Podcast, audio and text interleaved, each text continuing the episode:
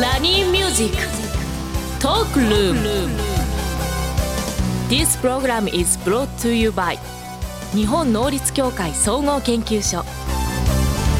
リスナーの皆さんおはようございます大野康則ですおはようございます石井加穂です今日もポジティブライフを応援するお話をビジネスマスターの大野さんとお届けしていきますよろしくお願いいたしますよろしくお願いします代替肉って聞いたことあります大豆ミートとかあそうそうそうい大豆ミートあ食べたことあります食べたことあります美味しいですよね普通に、ね、あれ、なんだろういろんな種類も出てて最近もう肉と変わらない感じで多分いや俺ね本当目そう思い隠ますしたら分かんないと思あ同じくです私は絶対わからないと思います、うこんなね、植物由来のこの代替肉なんですけれども、はい市場が結構大きくなってきてますへえしいろんな種類のものが出てきてるんですよねそうなんですね今日はそちらの会社の方に来ていただいておりますのでいろいろお話をお聞きしたいなと思いますはいそれではこのコーナーからいきましょう大野康則のライフシフトマインドこのコーナーは一歩先を行く社会人のヒントを大野さんから素敵なゲストをご紹介いただきお話しいただきます本日はネクストミーツ株式会社代表取締役佐々木秀幸さんにお越しいただきましたよろしくお願いいたしよろましくすお願いします。なんかこのネクストミーツウェブページ見るとすごくてですね牛丼とかあるんですよ牛丼牛丼あ写真見る限りこれは見た目も大豆ミートってわからないですすね。よねこれ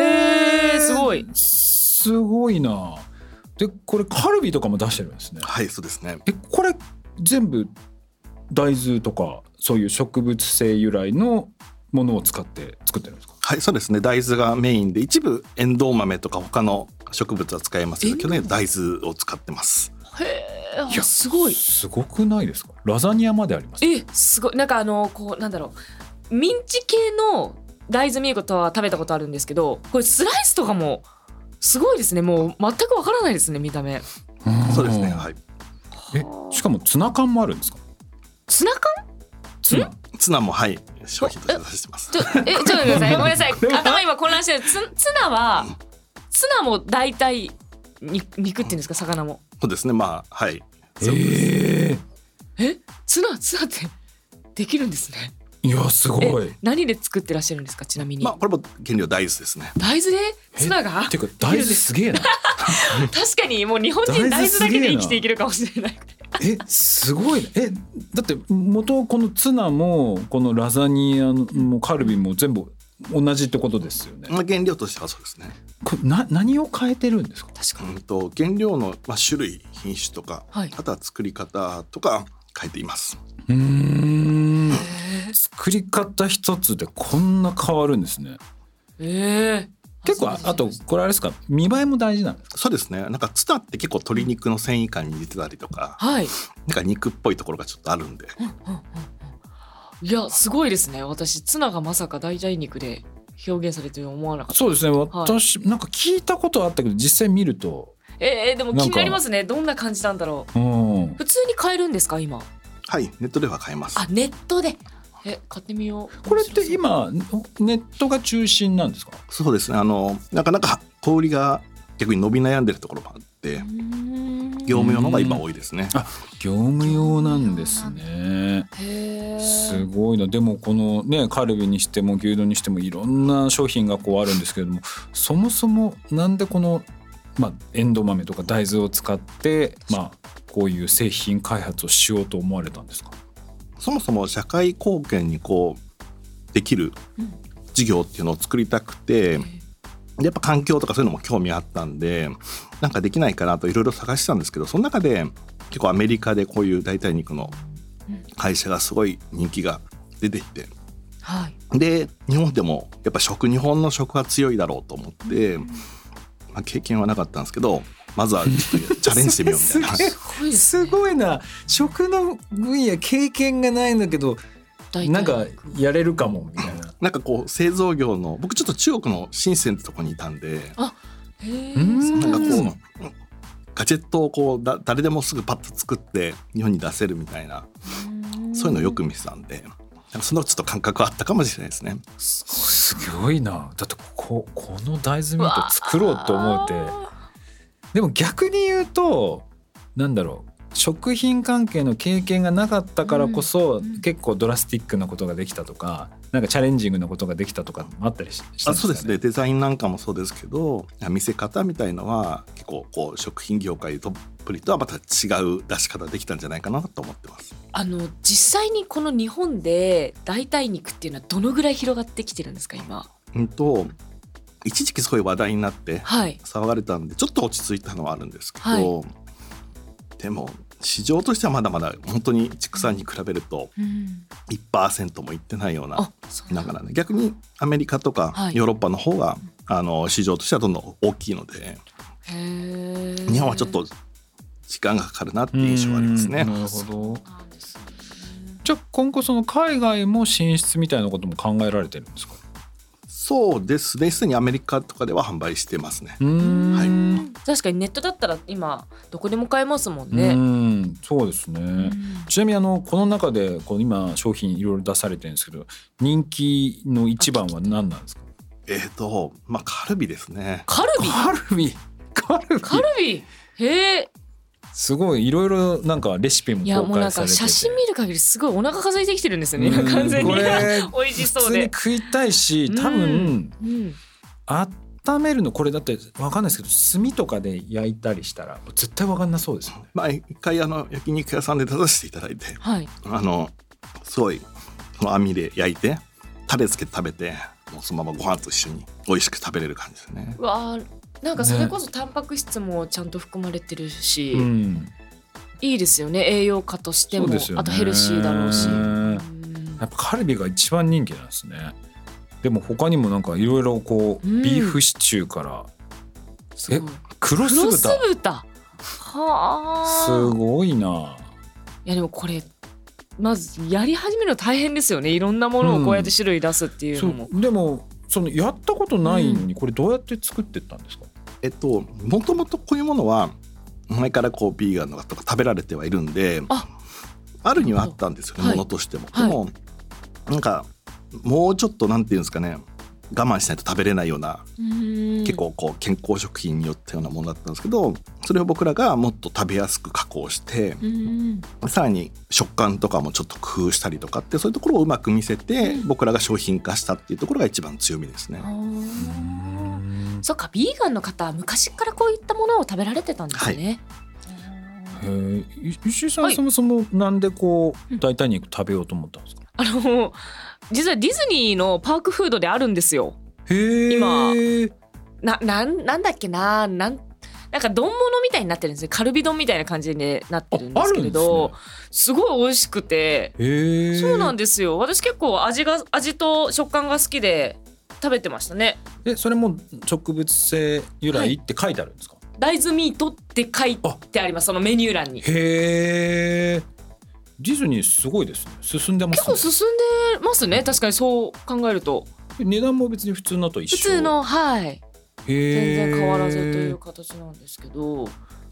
れはどうだろうでも最近スーパーとかでもなんか棚がを見かけるようになってきた気がしますねどどこですか？どこにあるんですか？大豆とかのとこにあるんですか？いやーお肉に並んでないですよね。お肉のコーナーじゃなかった気がしますまあね。豆腐のあたりかハ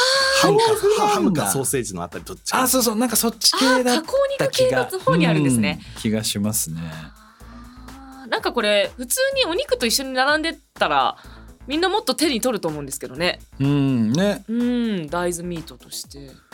これでもそのね、今商品どんどんどんどんこう出してきてはるいとは思うんですけど、なんかいろいろなその課題も多いのかなと。今課題でいくと、なんかどのあたりがこの今大豆ミートの市場っていうのはある感じですか。そのすちょっとこう冒頭言ったのも近いかもしれないですけどあの食べたことまずある人が少ないっていうのが大きいんですけどまずそもそも。はい、意外とまだうんいあちこち僕も聞くんですけど6割ぐらいうんの人が食べたことあるみたいうんはいなでさらに、えー、と食べたけど美味しくなかったっていうネガティブな人も結構いますあそうなんですね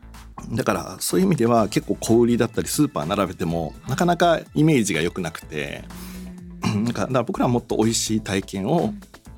提供していくってことが大事でこうまあある食品大手さんの会社が言ってたんですけどもあのこう胃袋に記憶させるっていうことを先にに。なんかこうあっちこちであの食べ慣れてくるとあこれってあの味だっていうのを分かってきてでそれやっとスーパーで買って家でも食べるみたいな流れっていうのがやっぱ必要かなっていうの確かにはい確かに試食してみないとわからないですもんね。はいこううの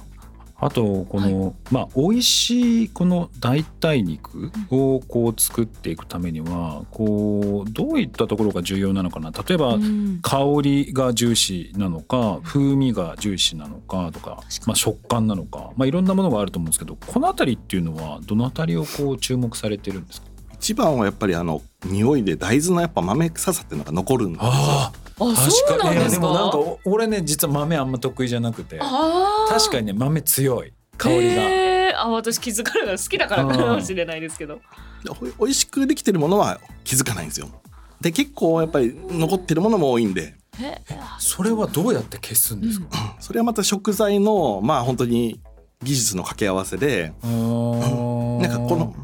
素材になんかあのなんですっけあの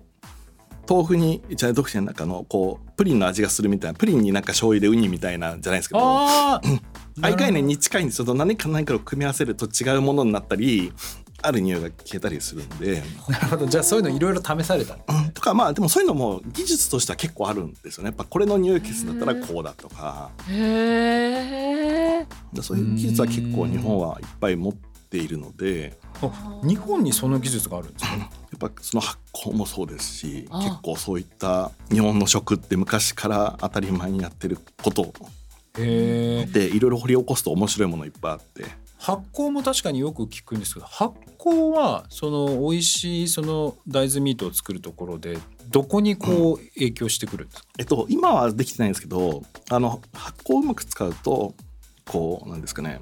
炭水化物をうまみに変えてでタンパク質をさらに増やしたりとかそういうこともなんかいじってるんで、えー、すへーごい夢のようなお話ですようんそんな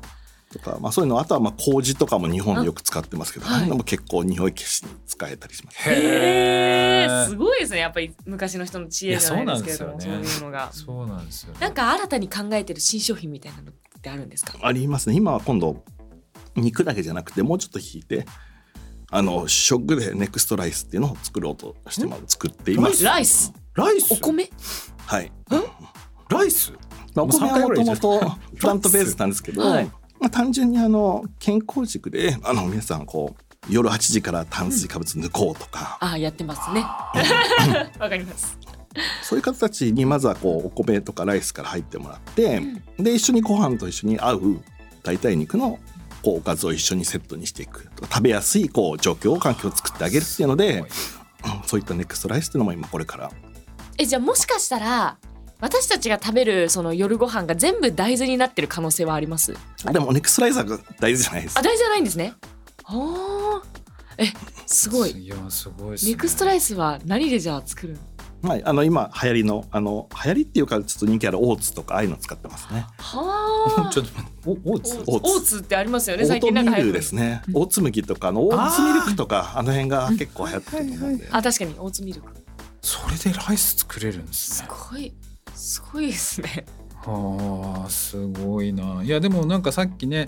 日本ではちょっと強みがある、まあ、それこそ、まあ、麹もそうだし発酵もそうだし、まあ、そういうものを使って、まあ、美味しいものが作れるようになるとまあ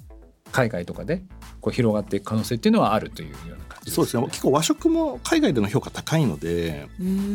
んそういったもので和食だと他の国でやってる人いないので、それはそれで世界で戦える僕は一つのあの武器というかと考えてますね。今後の展開はどんなふうに考えられてるんですかうんとやはり国内の市場が伸び悩んでるところもあるのでやっぱ海外でも同時にちょっと攻めてはいきたいなとは思っていてであとはやっぱり業務用っていうのを皆さんの胃袋の中にこう記憶させるようにいっぱいこうレストランとかで使ってもらった最後に小売りに、まあ、行きたいなっていうのが思いとしてある感じですよね。確かにどんどんどんどんこれからレストランとかでも気軽に食べられるようになるといいなって思いますよね、佐々木さんありがとうございました、はい、ありがとうございました以上大野康則のライフシフトマインドでした今後リスナーの皆さんのお悩みなども相談に乗っていきたいと思っていますお悩みはラジオ日経番組ウェブサイトか私石井加穂のインスタグラムでも募集していますひらがなで喜びと検索してみてくださいストーリーにて質問箱を設置することがありますのでぜひご質問をお寄せください